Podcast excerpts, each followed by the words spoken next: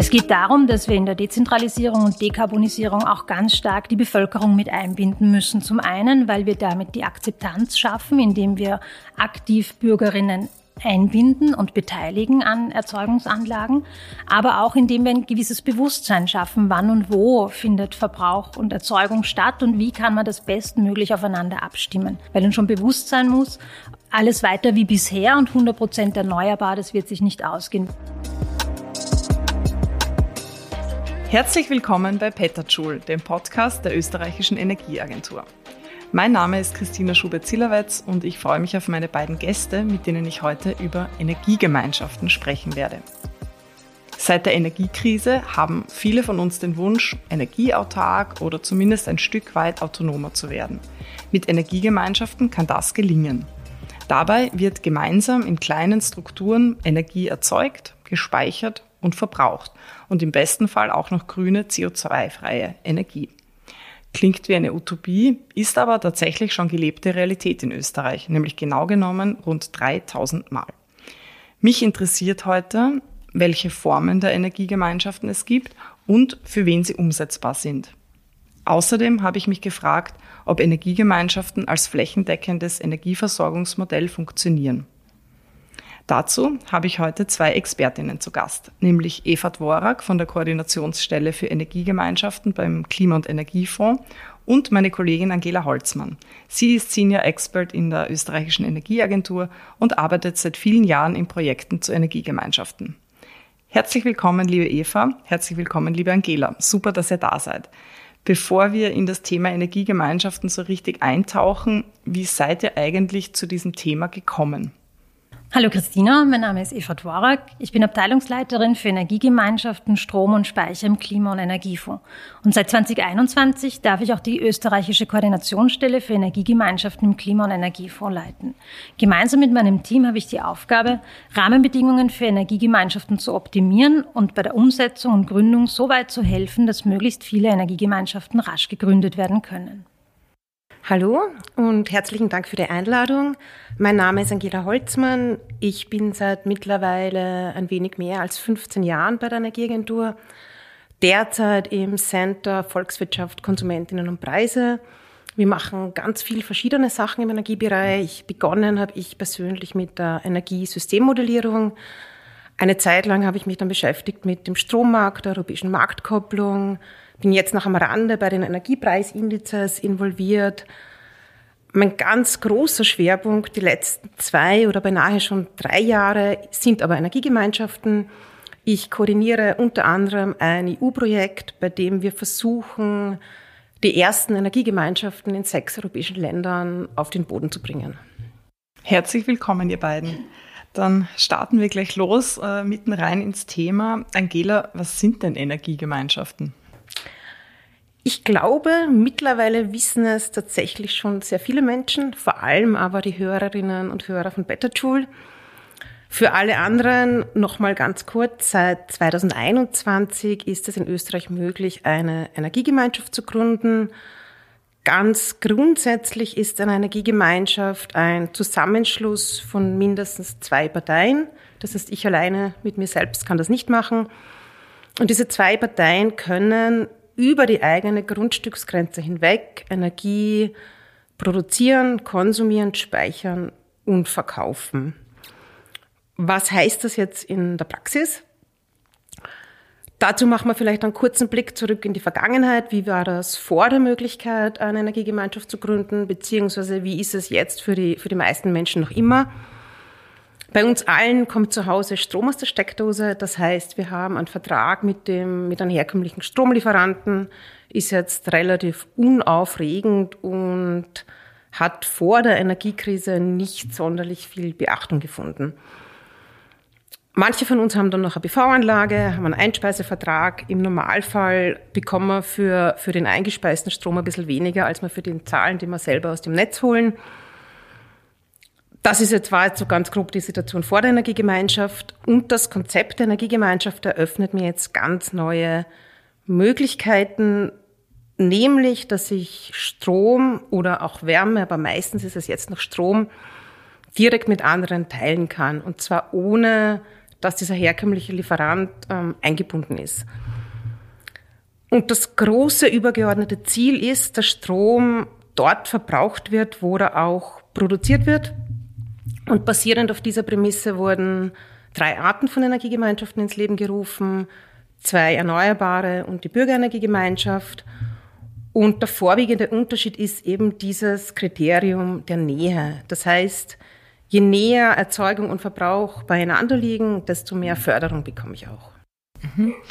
Äh, jetzt haben wir gehört, seit 2021 gibt es ähm, die gesetzlichen Rahmenbedingungen für Energiegemeinschaften. Eva, ich habe es im Intro auch erwähnt, es gibt derzeit rund äh, 3000 davon. Das sind jetzt alle Varianten, äh, die wir gehört haben, zusammengezählt. Welche Formen der Energiegemeinschaften sind denn die beliebtesten? Und vielleicht kannst du uns auch noch ganz kurz die Unterschiede ähm, noch ein bisschen näher erklären. Ja, lass mich auch noch ein bisschen weiter ausholen. Und zwar, ähm, worauf gehen denn Energiegemeinschaften eigentlich zurück und was ist denn die Grundidee dahinter? Und die Idee, Bürgerinnen aktiv in die Energiewende einzubinden, die gibt's ja schon viele, viele Jahre und geht auf eine europäische Initiative auf, auch zurück. Es geht darum, dass wir in der Dezentralisierung und Dekarbonisierung auch ganz stark die Bevölkerung mit einbinden müssen. Zum einen, weil wir damit die Akzeptanz schaffen, indem wir aktiv Bürgerinnen einbinden und beteiligen an Erzeugungsanlagen, aber auch indem wir ein gewisses Bewusstsein schaffen, wann und wo findet Verbrauch und Erzeugung statt und wie kann man das bestmöglich aufeinander abstimmen. Weil uns schon bewusst sein muss, alles weiter wie bisher und 100 Prozent erneuerbar, das wird sich nicht ausgehen. Wir werden uns alle auch ein Stück weit im Verbrauch ändern müssen, unser Verbraucherverhalten ändern müssen. Und das geht eben nur, wenn wir den Sinn darin sehen und wenn wir auch eine gewisse Beteiligung und Akzeptanz in der Bevölkerung schaffen. Das heißt, ähm, Österreich war hier einer der Vorreiter in der Umsetzung dieser europäischen Richtlinie, der europäischen Vorgaben und hat dann eben das EAG auch recht offen gestaltet, bewusst offen gestaltet, so dass es dann privat autonom zu regeln ist, wie schaut meine Energiegemeinschaft aus. Und tatsächlich ist es so, dass von den knapp 3000, die wir aktuell haben, jede anders ist, weil einfach die Bedürfnisse in der Region, in dem Gebiet, in dem die Energiegemeinschaft tätig ist, andere sind. Das heißt, es ist auch recht flexibel gestaltbar. Ganz genau. Also es müssen zumindest zwei sein, nach oben keine Grenze. Es kann im Nähebereich sein, Bürgerenergiegemeinschaften können diesen Nähebereich auch verlassen. All das ist privatautonom zu regeln. Privatautonom zu regeln ist auch, wer kann wann, wo was tun, welche Energiedienstleistungen sind mit abgedeckt und was ist ein fairer Preis oder was empfindet unsere Energiegemeinschaft als fairen Preis, der dann eben privatautonom festgelegt wird. Ich wollte noch wissen, was so äh, die beliebteste ist. Das kann man dann relativ schwer sagen, weil jede für sich ein bisschen anders ist. Aber sind es dann eher die erneuerbaren Energiegemeinschaften oder die Bürgerenergiegemeinschaften? Äh, ähm, Gibt es dazu Zahlen? Also grundsätzlich unterscheiden wir drei unterschiedliche Formen von Energiegemeinschaften. Wir haben die gemeinschaftliche Erzeugungsanlage. Das heißt, alles innerhalb eines Gebäudes, das sind dann oft Mehrparteienhäuser, ähm, können eben innerhalb von einer gemeinschaftlichen Erzeugungsanlage zusammengeschlossen werden. Die Grundstücksgrenze wird nicht verlassen, man nutzt das öffentliche Netz gar nicht und zahlt dementsprechend auch keine Netzgebühren. Dann haben wir die erneuerbaren Energiegemeinschaften, den Lokalbereich und den Regionalbereich. Lokal heißt Zusammenschluss auf der Netzebene 7 bis hin zum Trafo. Regionalbereich heißt Zusammenschluss ähm, auf der Netzebene ähm, 5 bis hin zur äh, Mittelspannungssammelschiene im Umspannwerk. Und darüber hinaus, ohne irgendeine Eingrenzung ähm, im, im Nähebereich sind die Bürgerenergiegemeinschaften, das heißt über Netzbetreiber, Konzessionsgebiete hinweg, können sich bundesweit äh, Personen zusammenschließen, um Bürgerenergiegemeinschaften zu gründen. Und das sind eine ganze Menge schon, wie du vorher erwähnt hast. Wir haben mit Stand 31.12. haben wir 1000 und etwas über 1000 erneuerbare Energiegemeinschaften. Wir haben in etwa 130 Bürgerenergiegemeinschaften aktuell. Das liegt auch daran, dass die erst seit Oktober in vollem Umfang möglich sind. Aber da zeigt äh, die Zahl, dass das äh, sehr gut angenommen wird und auch sehr viele Bürgerenergiegemeinschaften gegründet werden. Und bei den gemeinschaftlichen Erzeugungsanlagen haben wir natürlich schon einen gewissen Vorsprung, weil die seit 2017 möglich sind. Das sind über 1700. Und der Trend zeigt eben, es werden nicht nur laufend mehr Energiegemeinschaften, sondern die Energiegemeinschaften werden auch immer größer. Also es sind mehr Zählpunkte, die dann hereingeholt werden, weil einfach mehr Verbrauchsanlagen dann auch gebraucht werden, wenn größere Erzeugungsanlagen in die Energiegemeinschaft geholt werden. Und da zeigt sich, dass dieser Trend gut angenommen wird. Jetzt gehen wir vielleicht noch mal einen Schritt zurück. Warum soll ich denn als Privatperson oder als Unternehmen überhaupt einer Energiegemeinschaft beitreten? Was bringt mir das? Das Besondere ist eben, dass nur noch Privatpersonen, also Laien, aktiv Teil der Energiewende werden können und gemäß ihren Bedürfnissen mitgestalten können. Dafür wurden energierechtlich viele Vereinfachungen getroffen, damit eben manche energiewirtschaftliche Aufgaben nicht übernommen werden müssen, zum Beispiel Bilanzgruppenverantwortung oder Ausgleichsenergiezahlen. Hier äh, sind Energiegemeinschaften wirklich bevorzugt, weil man durchaus verstanden hat, dass Laien sich diesen Problemen oder diesen Aufgaben auch nicht stellen können. Und Teil einer Energiegemeinschaft zu sein, bedeutet dann drei wesentliche Vorteile. Erstens Unabhängigkeit. Also die Möglichkeit, die Energieversorgung mitzugestalten und mitzubestimmen.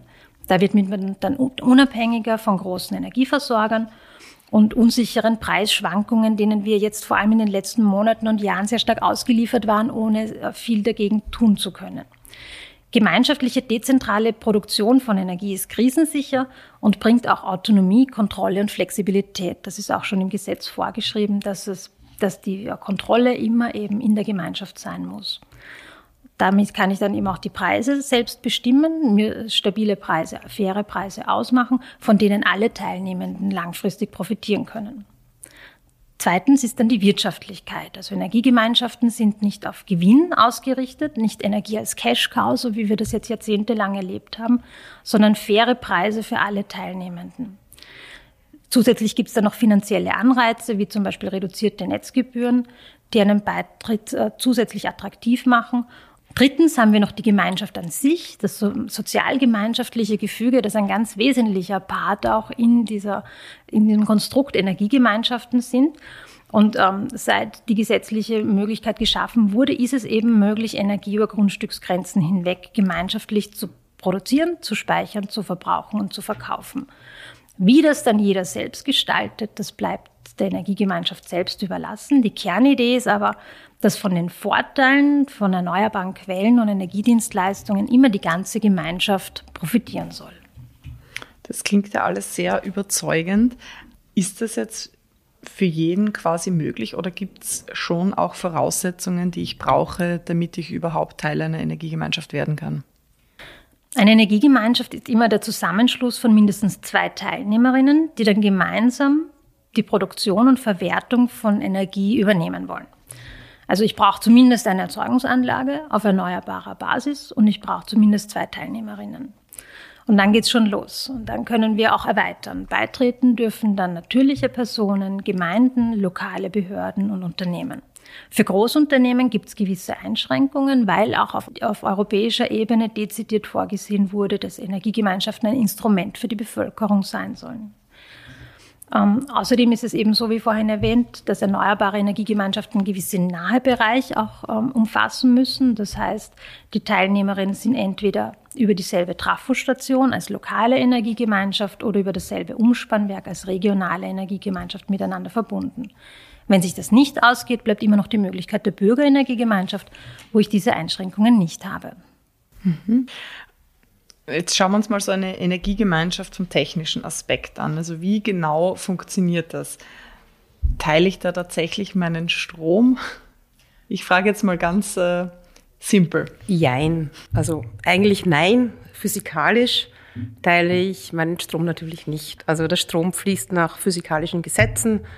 Werde ich als Ökonomin jetzt nicht näher erklären, würde wahrscheinlich peinlich werden, können andere besser. Aber dem Strom per se ist es komplett egal, ob wir zwei hier jetzt einen Vertrag abschließen und plötzlich in einer Energiegemeinschaft sind.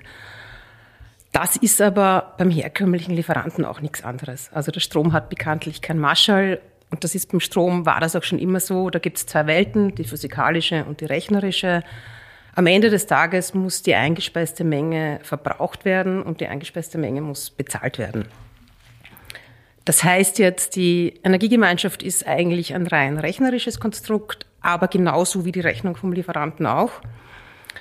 Das heißt, es macht physikalisch keinen Unterschied, es macht aber einen Unterschied auf meiner Stromrechnung und ganz wichtig, es macht einen Unterschied in den Köpfen der Menschen. Und da kommt dann meiner Meinung nach vielleicht doch wieder der physikalische Unterschied hin. Ähm, die Menschen profitieren von einer Energiegemeinschaft nehmen das Thema viel bewusster wahr und installieren dann dadurch wieder mehr Erneuerbare, was jetzt eigentlich auch das Ziel der Energiegemeinschaft ist. Also das, was in den Köpfen zuerst passiert, wirkt sich dann auch äh, im besten Fall real aus. Genau. Und welche Energieträger konkret kommen denn jetzt für so eine Energiegemeinschaft überhaupt in Frage? Also ihr habt schon die ähm, Photovoltaikanlage erwähnt, aber ist das wirklich die einzige Möglichkeit oder gibt es Beispiele in Österreich, wo auch andere Energieträger verwendet werden? Per Definition gibt es die eine Einschränkung, dass einmal erneuerbare Energiegemeinschaften, wie der Name so schön sagt, erneuerbar sein müssen. Die Bürgerenergiegemeinschaften ähm, können auch alle, alle herkömmlichen Energieträger ähm, einspeisen. Per Definition gibt es keine weiteren Einschränkungen, aber in der Umsetzung natürlich. Wie du schon gesagt hast, der Klassiker ist BV. Ähm, das funktioniert sehr gut. Bei Wasser und Wind wird es dann insofern ein wenig schwieriger, weil das einfach größere Anlagen sind. Wir haben einerseits dieses Kriterium der Nähe, über das wir heute schon öfters geredet haben. Bei BV ist es natürlich leichter, im Nähebereich zu bleiben. Wenn die Anlage auf meinem Dach ist, habe ich kein Problem damit, in meiner Netzebene zu bleiben.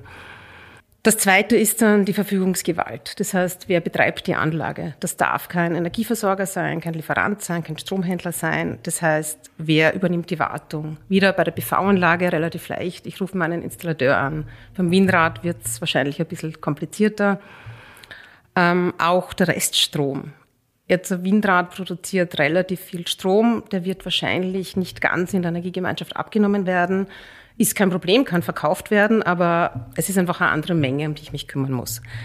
Das heißt, gesetzlich ist es nicht verboten, aber es wird ähm, ein bisschen komplizierter. Und praktisch nicht so leicht umsetzbar. Genau. Ich hätte auch ein Beispiel mitgebracht. Wir arbeiten im Projekt mit dem Windparkbetreiber Venturial zusammen die versuchen gerade neue Modelle, durch neue Modelle Bürgerinnen von anderen Gemeinden teilhaben zu lassen an dem Profit, den Windräder abwerfen. Jetzt ganz aktuell ist das eine Nachbargemeinde von mir. Das heißt, ich bekomme das auch wirklich nahe eins zu eins mit. Das ist im Weinviertel und da stehen ja mittlerweile sehr viele Windräder und es ist wirklich schwierig, die Bevölkerung dazu überzeugen, jetzt noch eins, zwei oder drei aufzustellen.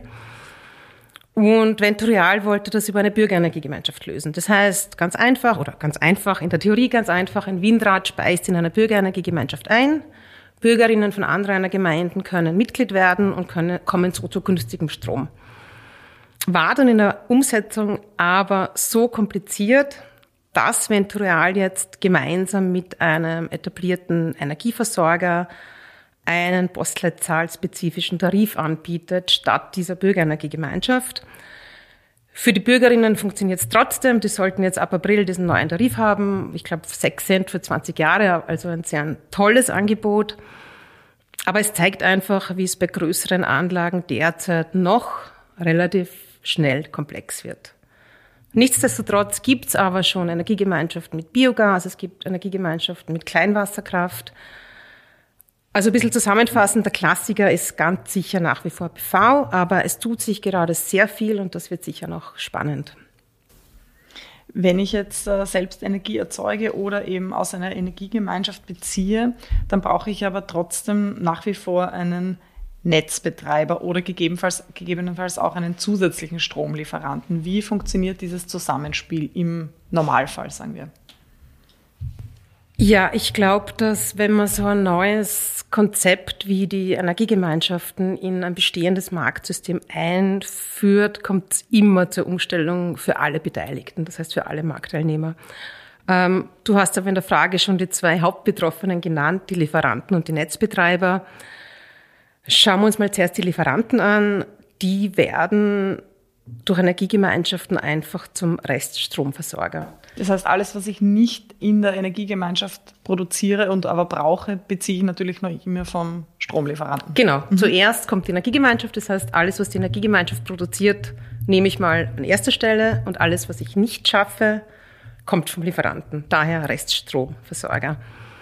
Das heißt aber auch, wir sind jetzt, haben wir vorher gehört, standardmäßig noch in der BV-Erzeugung. Das heißt für den Lieferanten aber auch, dass der tendenziell Strom liefern muss, wenn nicht so viel am Markt ist. Jetzt am sonnigen Tag zu Mittag versorgt sich die Energiegemeinschaft tendenziell selber. Zusätzlich, wenn der Lieferant noch Abnehmeverträge hat, muss der dann auch den Strom noch abnehmen, wenn eigentlich eh schon viel da ist. Das heißt grundsätzliche Herausforderung für Lieferanten.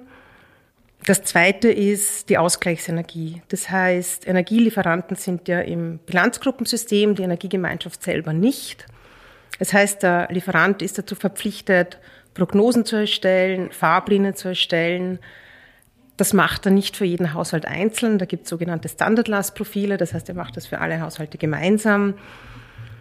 Wenn jetzt eine kritische Masse an Haushalten in Energiegemeinschaften ist, muss er seine Prognosen natürlich anpassen, seine Standardlastprofile. Das heißt, es gibt neue Herausforderungen, aber sicher meisterbar. Ähm, und es ist auch nicht gewünscht, dass die Lieferanten das die Teilnehmerinnen schlechter behandeln als andere Kunden, also die Teilnehmerinnen in einer Energiegemeinschaft. Deswegen sieht der Gesetzgeber jetzt im Entwurf zum neuen ELWG auch schon ein Diskriminierungsverbot vor.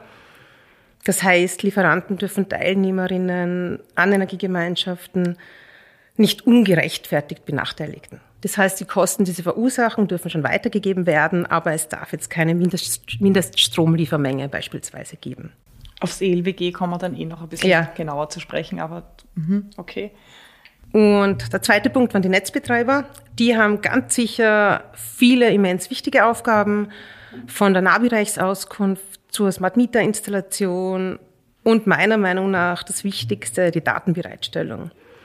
Das heißt, der Betrieb und die Abrechnung einer Energiegemeinschaft basiert auf 15 Minuten Verbrauchs- und Erzeugungsdaten und diese Daten muss der Netzbetreiber zur Verfügung stellen. Und das ist sicher ganz herausfordernde Aufgabe auch aktuell ein sehr heiß diskutierter Punkt.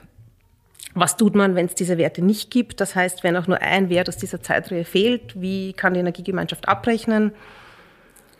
Da gibt es aber als heiße Empfehlung eine eigene Veranstaltung dazu, organisiert von der Koordinationsstelle und Österreichs Energie, eben genau zu diesem Zusammenspiel Netzbetreiber, Energiegemeinschaft. Wie funktioniert das? Also ähm, die kann man nachschauen, wenn einen das wirklich interessiert. Ähm, jetzt hast du äh, vorher in deiner Antwort erwähnt, Eva, dass die Energiegemeinschaft nicht als Cash-Cow ähm, zu betrachten ist. Was äh, hat es denn mit dem Thema Gewinn auf sich? Also wie viel hm, Gewinn darf so ein Zusammenschluss machen oder darf er überhaupt einen machen? Wie du sagst, es geht darum, dass äh, faire Preise innerhalb der Energiegemeinschaft gewährleistet sind und das ist auch die Grundidee dahinter. Natürlich ist es aber so, dass eine Energiegemeinschaft wirtschaftlich agieren können muss, sonst wären ja früher oder später alle Energiegemeinschaften insolvent und das soll keinesfalls der Fall sein. Es ist ja also nicht verwehrt, im Rahmen ihrer Tätigkeit Gewinne zu erzielen. Dazu zählt beispielsweise auch das Verkaufen der innerhalb der Energiegemeinschaften erzeugten Energie. Diese Gewinnerzielung darf aber nicht der Hauptzweck sein. Und ähm, das ist auch, soweit es nicht sich schon aus der Gesellschaftsform ergibt, wie zum Beispiel dem Verein, äh, auch in der Satzung dann entsprechend festzuhalten. Das Neue ist eben, dass der Gewinn dann äh, nicht als Selbstzweck dastehen soll, sondern dass er vordergründig wieder für die Reinvestition äh, verwendet werden soll und damit es zum weiteren Ausbau von erneuerbaren Erzeugungsanlagen kommt. Damit können Energiegemeinschaften auch wachsen, indem sie mehrere Erzeugungsanlagen dann betreiben und somit auch mehr Verbraucher innerhalb der Energiegemeinschaft bedienen können. Und apropos Geld, äh, habe ich mit meiner Mitgliedschaft sozusagen in einer Energiegemeinschaft automatisch niedrigere Energiepreise, also zumindest Strompreise, kann man das pauschal so sagen? Automatisch habe ich in einer Energiegemeinschaft wenig bis gar nichts. Aber das ist ja auch das Schöne an der Energiegemeinschaft. Das heißt, der Preis, zu dem Strom oder Energie gehandelt wird, liegt im Ermessen der Mitglieder. Das ist Vereinbarungssache. Das heißt, im Extremfall kann ich meinen Strom auch verschenken. Das heißt, ich habe eine PV-Anlage auf meinem Einfamilienhaus und schenke meinen Kindern, meinen Enkelkindern, wem auch immer ich möchte, in der Stadt meinen Strom. Der Normalfall ist aber schon, also die Idee der Energiegemeinschaft ist eine Win-Win-Situation. Das heißt, reich werden wird mit einer Energiegemeinschaft niemand. Grundsätzlich ist die Idee aber schon, dass also dass Konsumentinnen ein bisschen weniger bezahlen als außerhalb und Produzentinnen ein bisschen weniger bekommen als außerhalb der Energiegemeinschaft. Das ist aber natürlich abhängig von der Preissituation am Markt, ob das funktioniert. Also ganz allgemein ist diese Frage eigentlich unmöglich zu beantworten. Es gibt verschiedenste Tarife, die Marktpreise entwickeln sich, manchmal auch ganz unvorhersehbar, wie wir in den letzten Jahren gesehen haben. Und damit kommen wir aber auch schon fast zu einem großen Vorteil der Energiegemeinschaft, zu, diesen, zu dieser langfristigen Preisstabilität. Das heißt, ich kann mir in der Energiegemeinschaft meinen Preis ausmachen. Und wenn ich ihn jetzt nicht an den Marktpreis kopple, was man auch machen kann, was ich jetzt nicht empfehlen würde, aber wenn ich das nicht mache, dann bleibt der stabil, ganz egal, welche Kapriolen der Energiemarkt schlägt. Das heißt, zur Frage zurück, nein, per se habe ich keine niedrigeren Preise, aber ich habe langfristig stabile Preise und faire Preise. Und jetzt ganz praktisch gesprochen, stellen wir uns vor, ich als Privatperson ähm, interessiere mich dafür, eine Energiegemeinschaft zu gründen. Wie komme ich da am besten an Gleichgesinnte? Wie finde ich Mitglieder? Wie schaffe ich es, da äh, mir eine Gemeinschaft ähm, aufzubauen? Gibt es dafür Tipps? Ähm, ich glaube, das ist ganz abhängig von der Größe der Energiegemeinschaft und von den lokalen Gegebenheiten. Das heißt, kleine Gemeinden, da kennt man einander, die Bürgermeisterin, der Bürgermeister ist an Bord, das läuft wahrscheinlich von alleine. Auch wenn ich mit meiner Nachbarin eine Energiegemeinschaft gründen möchte, braucht es wahrscheinlich keine großartige Kommunikation. Bei größeren Energiegemeinschaften wird es dann zwangsweise ein wenig unpersönlicher. Und unserer Erfahrung nach fällt Gründerinnen professionelle Kommunikation nicht immer, aber oft sehr schwer. Wir haben uns das in einem Projekt der Energieagentur auch näher angeschaut und zwar auf zwei Ebenen. Die erste war, wie spreche ich unterschiedliche Menschen an? Also so eine große Energiegemeinschaft, das ist dann oft eine sehr heterogene Personengruppe. Und ich muss einfach raus aus meiner eigenen Blase und muss schauen, wie kann ich andersdenkende Menschen überzeugen. Wir haben da 14 Zielgruppenprofile erstellt, von Studenten über junge Familien, Großeltern, finanzkräftige Senioren, Gemeinden und so weiter. Und einfach herausgearbeitet, was sind die Vorteile für diese besondere Zielgruppe.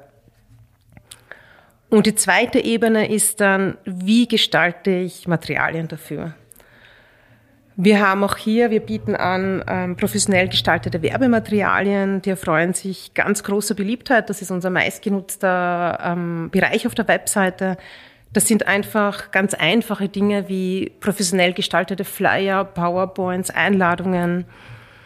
Die sind kostenlos downloadbar. Das heißt, also wir sind ein EU-Projekt, wir dürfen kein Geld verlangen, sind alle ganz allerherzlichst eingeladen, ähm, diese Materialien sich runterzuladen und für die Bewerbung der eigenen Energiegemeinschaft zu verwenden.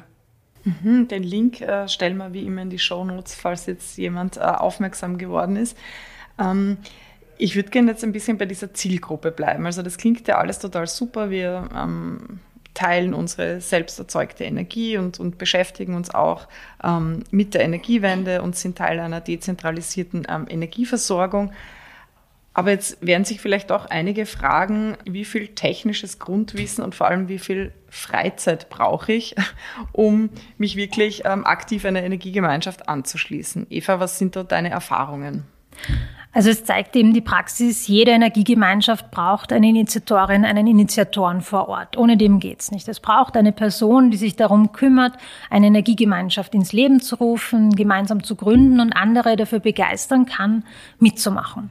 Entweder gibt's dann schon eine Erzeugungsanlage, die man verwenden kann, die eingebracht wird in die Energiegemeinschaft, oder man geht gemeinschaftlich in die Finanzierung und baut neue Erzeugungsanlagen, deren Ertrag man dann zu fairen Preisen aufteilt. Das Wichtige ist, dass man da natürlich nicht alleine ist und dass nicht jedes Mal bei jeder Energiegemeinschaft das Rad neu erfunden werden muss, sondern es gibt ganz viele Informationen, die es abzuholen gibt. Auf energiegemeinschaften.gv.at bieten wir auch viel kostenlose Information an, die bundesweit einheitlich und allen zur Verfügung steht. Da gibt es zum Beispiel auch einen Online-Guide, der Schritt für Schritt durch den Gründungsprozess führt und so dabei unterstützen soll, Laien es leichter und, äh, zu ermöglichen, Energiegemeinschaften zu gründen. Als Koordinationsstelle arbeiten wir auch intensiv mit den Energieberatungsstellen der Bundesländer zusammen, da die eben in den Regionen draußen sind, die Bevölkerung besser erreichen können, auch bei den Gemeinden näher sind. Gemeinden waren schon sehr früh First Mover, weil sie einfach auch das Gehör in der Region und ein gewisses Vertrauen natürlich genießen. Und damit war es ihnen relativ leicht möglich, Menschen dazu zu bewegen, mitzumachen bei Energiegemeinschaften. Gemeinsam mit den Energieberatungsstellen der Bundesländer unterstützen wir in drei zentralen Punkten. Das eine ist eben die Aufbereitung von Informationen, wie zum Beispiel Erklärvideos, Broschüren, Ratgeber, aber auch äh, Musterstatuten, Musterverträge, damit eben hier möglichst viel von dem Planungsaufwand schon abgenommen werden kann. Dann begleiten wir Pionier- und Pilotenergiegemeinschaften, weil wir wissen müssen, wie funktioniert denn die Umsetzung? Wo hakt Wo passen die Rahmenbedingungen noch nicht ganz optimal? Hier dann auch entsprechend in der Gesetzgebung nachzuschärfen. Und natürlich die Vernetzung von Stakeholdern. Wir sehen, der, die beste Werbung für eine Energiegemeinschaft ist eine funktionierende Energiegemeinschaft und sehr häufig erzählen die Initiatorinnen und Initiatoren auch sehr gern, warum und wie sie das genau gemacht haben. Und genau das motiviert dann wieder andere, auch eine Energiegemeinschaft zu gründen, die Chance zu nutzen, die uns von der Gesetzgebung gegeben wurde im Jahr 2021. Und so werden es laufend wesentlich mehr Energiegemeinschaften und dieser Multiplikatoreffekt, der zeigt sich jetzt schon sehr gut österreichweit. Das heißt, ähm, es gibt schon einiges zu tun, aber es gibt auch schon sehr, sehr viele Hilfestellungen und sehr, sehr viele Materialien, um Menschen äh, den Prozess auch ein bisschen zu erleichtern und sie da äh, zeitunaufwendiger durchzuführen. Fasse ich jetzt mal so zusammen. Ganz genau. Mhm. Im Herbst letzten Jahres hat es eine sehr spannende Veranstaltung äh, in Wien gegeben zum Thema Energiearmut und Energiegemeinschaften. Und der Titel äh, hat äh, gelautet eben innovative Lösungen zur Bekämpfung von Energiearmut in Österreich und die potenzielle Rolle von Energiegemeinschaften dazu. Können Energiegemeinschaften dazu beitragen, dass äh, Energiearmut gelindert wird? Also wenn wir jetzt bei dem Thema Zielgruppen bleiben. Ja, das war ein sehr spannendes Event von zwei EU-Projekten zu Energiearmut und Energiegemeinschaften. Energiearmut ist ja ein sehr vielschichtiges Problem. Äh, da beginnen wir bei der Definition. Wer ist denn überhaupt energiearm? Wie erreicht man diese Menschen dann? Wie unterstützt man sie kurzfristig, mittelfristig, langfristig? Und diese Veranstaltung hat gezeigt, ähm, dass Energiegemeinschaften dieses Problem ganz sicher nicht alleine lösen werden, aber dass sie einen ganz wichtigen Beitrag leisten können. Da gibt es dieses neue Konzept der sogenannten solidarischen Energiegemeinschaft hier kommt ein wenig äh, der Grundsatz zu tragen, dass wir für die Energiewende einfach alle Menschen brauchen, auch die, die jetzt nicht unbedingt einen finanziellen Beitrag leisten können. Und was ist so eine solidarische Energiegemeinschaft? Da gibt es noch keine fertige Definition. Da gibt es gerade ein paar geförderte Projekte, Pionierprojekte.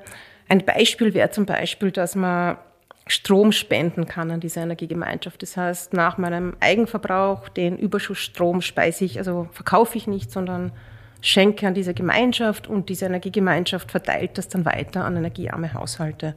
Da gibt es meines Wissens jetzt schon zwei Initiativen, die das testen. Das heißt, in diesem Bereich tut sich gerade sehr viel. Es wurde ja jetzt auch neben der Koordinationsstelle für Energiegemeinschaften die Koordinierungsstelle für Energiearmut im Klima- und Energiefonds gegründet. Das heißt, in beiden Bereichen alleine tut sich was, aber auch und vor allem im Zusammenspiel dieser Bereiche, was sehr schön ist. Synergien schaffen. Genau. Äh, einen letzten Aspekt äh, beim Thema Zielgruppe würde ich noch äh, besprechen. Energiegemeinschaften sind ja historisch betrachtet eher eine Männerdomäne. Was, was hat sich da inzwischen getan im Punkt der Chancengleichheit, Eva? Gibt es da Erfolge zu verbuchen? Da hast du leider recht. Energie ist die derzeit und, und weltweit, würde ich sagen, ein, ein sehr männerdominiertes Thema. Und Energiegemeinschaften spielen hier schon auch eine entscheidende Rolle bei der Gestaltung unseres zukünftigen Energiesystems. Also wir müssen nicht alle Rechtsexper Energierechtsexpertinnen und Experten oder Energiewirtschaftsexpertinnen und Experten sein, sondern es wird hier auch ermöglicht, äh, dass Laien teilnehmen und eine entscheidende und mitgestaltende Rolle spielen. Obwohl die Teilnahme an Energiegemeinschaften auf den ersten Blick etwas anspruchsvoller erscheinen mag, wird äh, immer und kontinuierlich daran gearbeitet, dass wir hier den Prozess vereinfachen und somit es noch einfacher für alle anderen auch zu machen, teilzunehmen.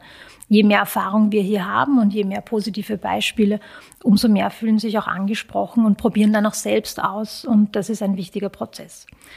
Es ist von grundlegender Bedeutung, dass die Teilnahme für alle zugänglich ist und bleibt und unabhängig von Vorkenntnissen und den zeitlichen Möglichkeiten hier auch jeder mitgestalten kann und darf. Dies fördert dann nämlich die Chancengleichheit, auf die du vorher angesprochen hast. Und das ist mir ein zentrales Anliegen, da ich mich auch als Botschafterin in der Equality Energy Transition Initiative einsetze. In Hinblick auf Chancengleichheit im Energiesektor, mit der sich eben diese Initiative beschäftigt, ist es mir besonders wichtig, dass wir mehr Frauen in energierelevante Berufe bekommen und hier auch sehen und insbesondere auch in Führungspositionen sichtbar machen. Denn genau diese Vorbilder schaffen dann wiederum die Motivation für junge Frauen, äh, auch in diesen Bereich zu gehen und sich hier zu engagieren. Denn kurzum, die äh, Transformation unseres Energiesystems erfordert die gemeinsame, die gemeinsame Anstrengung aller, um sicherzustellen, dass niemand zurückgelassen wird. Wir alle sind von Energietransformation betroffen und wir alle müssen gemäß unseren Bedürfnissen mitgestalten. Also zusammengefasst, wenn wir überhaupt mehr Frauen in den Energiebereich bringen, dann siehst du auch, dass das in den Energiegemeinschaften sich dann auch irgendwann widerspiegeln wird. Also das ist quasi kein singulär betrachtetes Thema, sondern ähm, über den gesamten Energiebereich ähm, gestreut ist oder, oder gebreitet ist. Genau, der Energiebereich soll zukünftig holistischer betrachtet werden. Es gibt no ganz neue Marktmodelle. Eins davon sind Energiegemeinschaften und hier ermöglicht man es, dass äh, Entscheidungsprozesse auch von Laien getroffen werden und damit auch Frauen leichter in Entscheidungspositionen kommen, die nun mal vielleicht andere Entscheidungsgrundlagen haben und das sich wiederum in den Energiegemeinschaften auswirkt. Kommen wir jetzt noch einmal zu den Rahmenbedingungen zurück. Also im aktuellen Entwurf ähm, des Elektrizitätswirtschaftsgesetzes ELWG sind ja einige Punkte dabei, die Energiegemeinschaften betreffen. Welche sind das konkret? Fangen wir vielleicht mal mit den ähm, eher administrativen Punkten an. Also das ELWG stellt ja generell Endkundinnen stärker ins Zentrum, als das jetzt der Fall ist. Man möchte also mehr Transparenz schaffen, indem man wegkommt von Jahresabrechnungen, die im späteren äh, Verlauf dann oft nicht ganz nachvollziehbar hin, hin zu äh, Kundinnen und Kunden sollen jederzeit ihre Viertelstundenwerte zur Verfügung haben, damit sie wissen, wann verbrauche ich denn wie viel und wie funktioniert denn mein Energieeinsparen, wo ich mich vielleicht so bemüht habe, welche Auswirkungen hat das denn? Also generell ist das ein, ein, ein, wesentliches Kriterium des neuen Gesetzes. Für Energiegemeinschaften haben wir im administrativen Bereich ähm, zum Beispiel neue Modelle, neue Marktmodelle, wie zum Beispiel Peer-to-Peer. -Peer. Das heißt, jetzt heißt ja, für eine Energiegemeinschaft brauche ich auch eine eigene Rechtsperson. Beim Peer-to-Peer -Peer wird das vereinfacht werden. Also ich kann mit meiner Erzeugungsanlage privatautonom einen Vertrag schließen mit einer anderen Person und dann den Überschussstrom dorthin verteilen.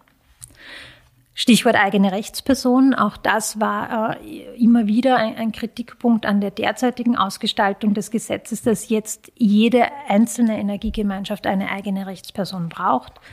Auch hier soll es zu einer Auflockerung kommen, dass innerhalb eines Nähebereiches, der jetzt einmal im Entwurf ähm, vorgeschlagen ist, der aber sicher noch ein bisschen diskutiert werden wird, ähm, aber der Nähebereich muss da sicher äh, in irgendeiner Form wieder gespiegelt sein. Aber wenn ich mich in der Nähe befinde, dann soll mit einer Rechtsform es auch möglich sein, mehrere Energiegemeinschaften zu betreiben. Das ist so die, die sind die Änderungen auf administrativer Ebene. Gibt es auch auf technischer Ebene Dinge, die durch das neue Gesetz äh, verbessert werden könnten? Ein wesentlicher Punkt ist die Ersatzwertbildung. Wie wir vorher schon gehört haben, ist es immer wieder ein Problem, dass die Gesetzgebung quasi davon ausgeht, dass Viertelstundenwerte zu jeder Zeit zur Verfügung stehen. In der Praxis das dann aber halt manchmal nicht der Fall ist.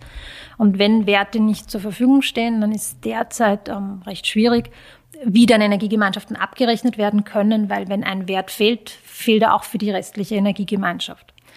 Äh, hier ist ein Schlüssel zur Lösung die Ersatzwertbildung und die kann nicht null sein, sondern die muss äh, gesetzlich im Idealfall bundesweit einheitlich vorgegeben werden. Und das versucht man jetzt eben im ELWG abzubilden. Wie genau das dann ausschauen wird, ist auch jetzt noch Teil der Begutachtung. Aber das wird kommen und das wird eine wesentliche Verbesserung in der Abrechnungsqualität der Daten dann auch darstellen. Äh, von der technischen Seite her haben wir auch gehört, dass dem Lieferanten eine große Rolle zukommt, weil der Lieferant ja als Reststromlieferant auch für die gesamte Ausgleichsenergie zuständig ist. Und wir hier mehr und mehr sehen, dass es ähm, auch Reaktionen von Lieferanten darauf gibt. Hier wird auch von Seiten der Gesetzgebung reagiert und es wird ein Diskriminierungsverbot eingeführt. Es darf also niemand mehr aufgrund der Tatsache, dass eine Energiegemeinschaft beitritt oder sie beitritt, auf Basis dieser Tatsache diskriminiert werden. Natürlich darf es so sein, dass Kosten, die real anfallen und die belegbar sind, weitergegeben werden dürfen, aber Teilnehmende der Energiegemeinschaft dürfen nicht per se ausgeschlossen werden. Okay, klingt nach guten Änderungen oder Verbesserungen und Erleichterungen für alle, die an einer Energiegemeinschaft teilnehmen. Also der Trend ist sicher da, die, Dynamik ist sehr groß, die wir sehen, dass die Bevölkerung mehr und mehr Teil der Energiewende wird und das ELWG ist ein wesentlicher Meilenstein, noch einmal das zu verstärken, Endkundinnen und Endkunden, Bürgerinnen und Bürger und eben die gesamte Bevölkerung hier viel stärker einzubinden, ein bisschen wegzukommen von den zentralen ähm, Systemen hin zu dezentralen Erzeugungen und der Dekarbonisierung.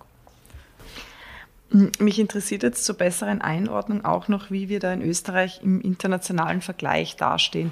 Ähm, ihr habt es am Anfang ähm, erwähnt, dass Österreich bei der Umsetzung der Gesetzgebung vor einigen Jahren, als erstmals äh, Energiegemeinschaften gegründet werden konnten, Vorreiter war. Sind wir das eigentlich noch immer oder wo stehen wir da im internationalen Vergleich oder im EU-Vergleich?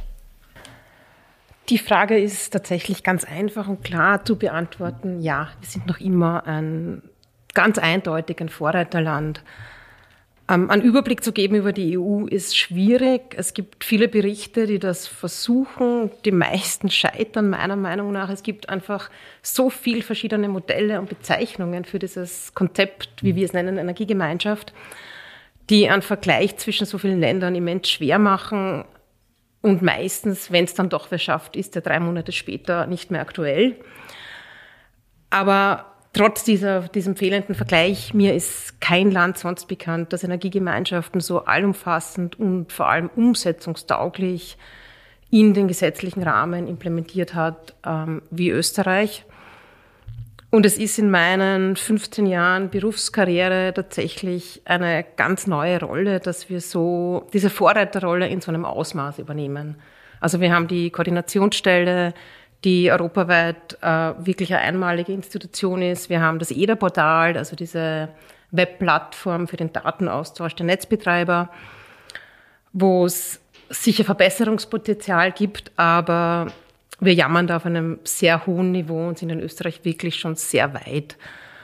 Ähm, jetzt um vielleicht ein Beispiel zu nennen, wir sind, wir arbeiten im Rahmen unserer Projekte ja mit einigen Ländern zusammen und einige haben die Richtlinien auch offiziell umgesetzt, aber mehr um diese Pflicht zu erfüllen und dieses Häkchen halt gesetzt zu haben, aber nicht unbedingt, um Energiegemeinschaften zu ermöglichen. Wenn wir uns das Beispiel ähm, Kroatien jetzt anschauen, die haben einfach bestehende Gesetzestexte, ich glaube für Lieferanten, kopiert und mit äh, minimal an Energiegemeinschaften angepasst. Das folgt, daraus folgt jetzt, dass eine Energiegemeinschaft ein Vollzeitäquivalent anstellen müsste. Damit habe ich natürlich alle Energiegemeinschaften im Keim erstickt, weil das kann sich keiner leisten. Die Projektpartner haben es jetzt mit viel Diskussion mit dem Regulator geschafft, die erste zu gründen und sind da auch am Weiterarbeiten. Aber ja, viele Länder machen es einfach wirklich schwierig. Zurück zur Frage, definitiv Vorreiterrolle. Und es ist sehr schön zu sehen, was denn alles geht, wenn der politische Wille da ist. Wir haben ja so am Anfang die Eingangsfrage gestellt, ob Energiegemeinschaften eine Utopie sind oder ein zukunftsträchtiges Modell. Die, die Utopie haben wir soweit abgehakt, weil sie sind ja schon gelebte Realität. Ähm, was die Zukunft betrifft, für wie viele Menschen ist denn äh, eine Energiegemeinschaft ein realistisches Modell? Also wenn wir das jetzt skalieren, Kann ganz Österreich Teil einer Energiegemeinschaft werden? Das ist jetzt sehr weit in die Zukunft. Aber wenn wir uns auf das Gedankenexperiment einlassen, mir fallen jetzt zwei Punkte ein, die, die problematisch werden könnten. Ähm, das eine ist die Ausgleichsenergie, über die haben wir heute schon gehört. Energiegemeinschaften sind nicht in das Bilanzgruppenmodell eingebunden. Sie haben keine Prognosepflichten, sie müssen keine Fahrpläne erstellen und dadurch auch keine Ausgleichsenergiezahlungen leisten. Diese Aufgabe wird weiterhin vom, vom herkömmlichen Stromlieferanten ähm, übernommen. Wenn jetzt in unserer hypothetischen Zukunft alle Bürgerinnen in einer Energiegemeinschaft sind, müsste man diesen Ansatz definitiv überdenken. Also ich gehe jetzt davon aus, die Reststromlieferanten würden sich mit dieser Herangehensweise ein bisschen schwer tun. Das zweite ist die Reduktion der Netzentgelte. Ähm, derzeit zahlen Energiegemeinschaften weniger ähm, Netzgebühr. Irgendwer muss diese Entgelte aber zahlen. Wenn wir jetzt annehmen, es sind alle in einer Energiegemeinschaft oder kritische Masse, ähm, wird es diese Reduktion nicht mehr geben. Muss man aber auch sagen, wenn alle in einer Energiegemeinschaft sind, dann ist das Modell wahrscheinlich so attraktiv, dass es diese Reduktion nicht mehr braucht. Also würden jetzt alle oder ein signifikant großer Anteil der Bevölkerung an einer Energiegemeinschaft teilnehmen, müsste man das System nochmal überdenken, an zwei, drei, vier Schrauben drehen. Derzeit sind wir aber noch so weit davon entfernt. Wir sind jetzt im unteren einstelligen Bereich. Sollte es so weit kommen, würde ich sagen, super toll, freuen wir uns und, und passen das Modell halt einfach ein wenig an. Genau. Okay. Ähm, zum Schluss noch eine äh, persönliche Frage. Seid ihr eigentlich selbst Teil einer Energiegemeinschaft oder überlegt ihr, einer beizutreten oder vielleicht sogar eine selber zu gründen?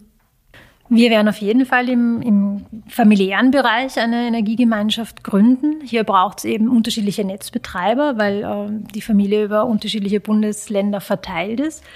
Die Photovoltaikanlage ist jetzt schon mal größer dimensioniert, die ist am Dach. Wir sind in der Vorbereitung der Umsetzung und äh, natürlich möchten wir die Chance wahrnehmen, die hier äh, uns zugetragen wurde, selbst zu entscheiden, was mit unserem Überschussstrom passieren soll und zu welchen Preisen. Ähm, was faire Preise sind.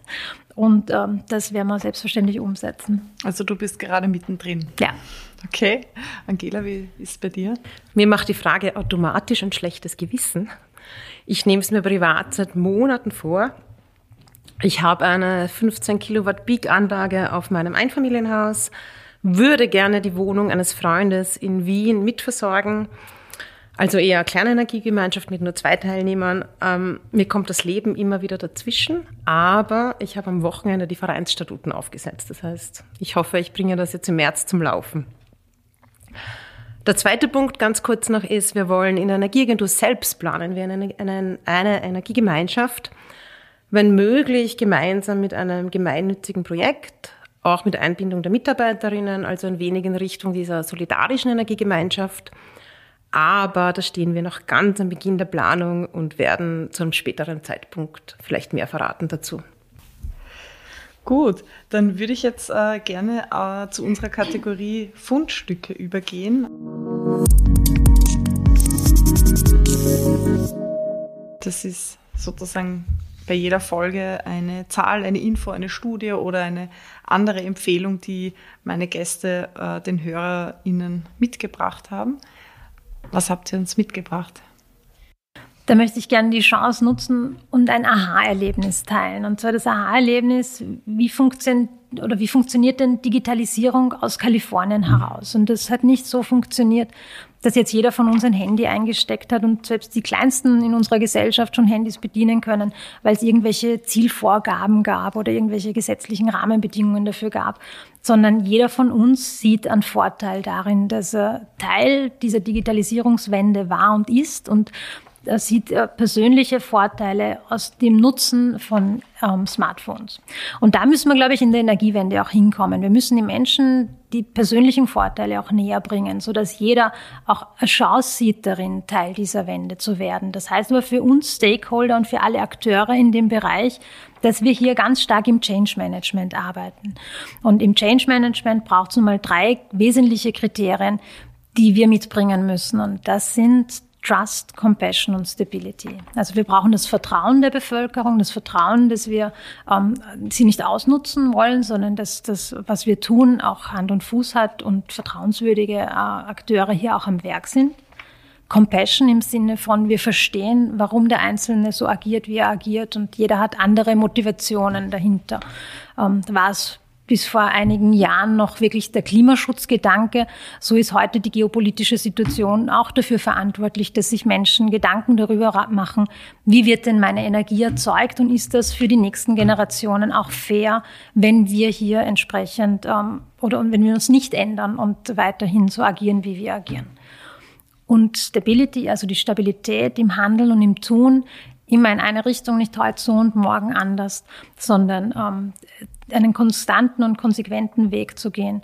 Und dann wird es auch gelingen, die Bevölkerung davon zu überzeugen, dass es Sinn macht, für alle mitzugestalten und Chancen zu nutzen, hier sich auch persönlich zu engagieren. Und wir sehen einen sehr positiven Trend und eine große Dynamik. Deswegen sind wir ähm, guter Dinge. Danke. Ein Konzept als Fundstück. Ich glaube, das hat Neuigkeitswert äh, bei uns äh, bei Peter Schul. Vielen Dank, Eva. Angela, was hast du mitgebracht? Ich habe zwei Nachhörtipps mitgebracht, also Veranstaltungen, die schon stattgefunden haben, die aber aufgezeichnet wurden und die man sich noch anschauen kann. Die erste ist die Praxisfachtagung Energiegemeinschaften, organisiert von der Koordinationsstelle und Österreichs Energie.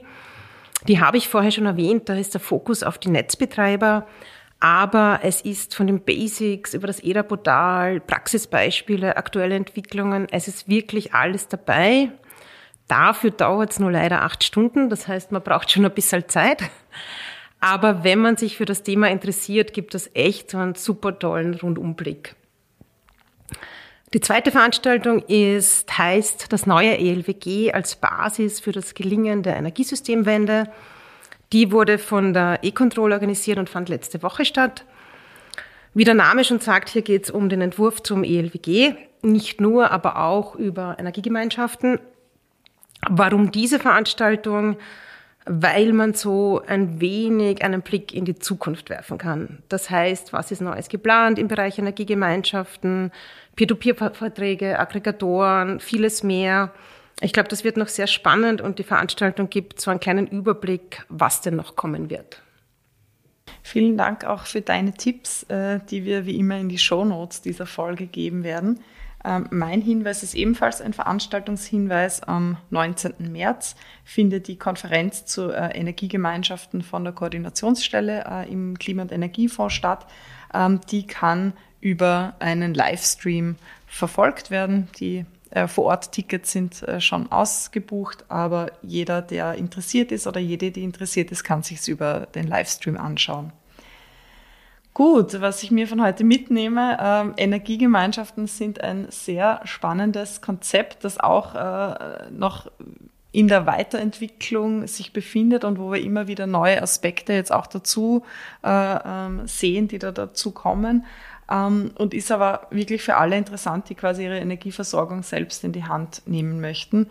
Ähm, auch wenn es vielleicht dafür am Anfang ein bisschen Zeit braucht, sich damit auseinanderzusetzen, gibt es schon sehr viele Hilfestellungen und äh, Unterlagen, ähm, die einen äh, auf diesem Weg begleiten. Und was ich so wirklich rausgehört habe, ist, dass es sich auf jeden Fall lohnt, ähm, auf mehreren Ebenen. Ähm, ich sage danke für eure Zeit und die vielen, vielen Infos, äh, liebe Eva und äh, liebe Angela. Danke auch Laura für die Technik heute und danke Ihnen und euch fürs Zuhören. Bis bald bei Peter Schul, dem Podcast der Österreichischen Energieagentur.